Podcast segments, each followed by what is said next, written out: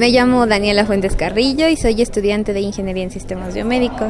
Una vez hay un seminario que debes de cursar antes de ingresar a la carrera y hubo un momento en donde una empresaria vino y nos dijo, no, pues nosotros estamos desarrollando esto porque no hay en México y nos empezó a explicar qué fue la que haciendo, los problemas que se presentaron y dije, yo quiero hacer eso. Los profesores nos tratan por igual, no nos tratan menos, no nos ven menos, a veces incluso hasta nos apoyan más a las mujeres. De repente cuando vas caminando escuchas un comentario así de, pero es que es mujer.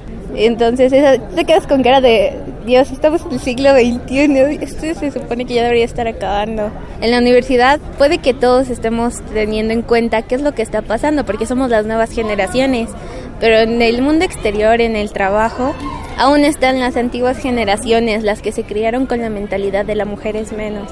Entonces ellos, y por lo que se cuenta mi familia alrededor, a las mujeres les pagan menos solo por ser mujer, porque si se quedan embarazadas, pues ya no les sirven, por así lo dicen. Sí, yo creo que en ese ámbito todavía va a ser un poco difícil desarrollarnos, pero esperemos que sea mejor. Espero estar lista, lo, lo he hecho algunas veces con mis compañeros, así que creo poder. Un espacio donde las mujeres tenemos voz. 8 de marzo, Día Internacional de la Mujer. Radio UNAM, Experiencia Sonora.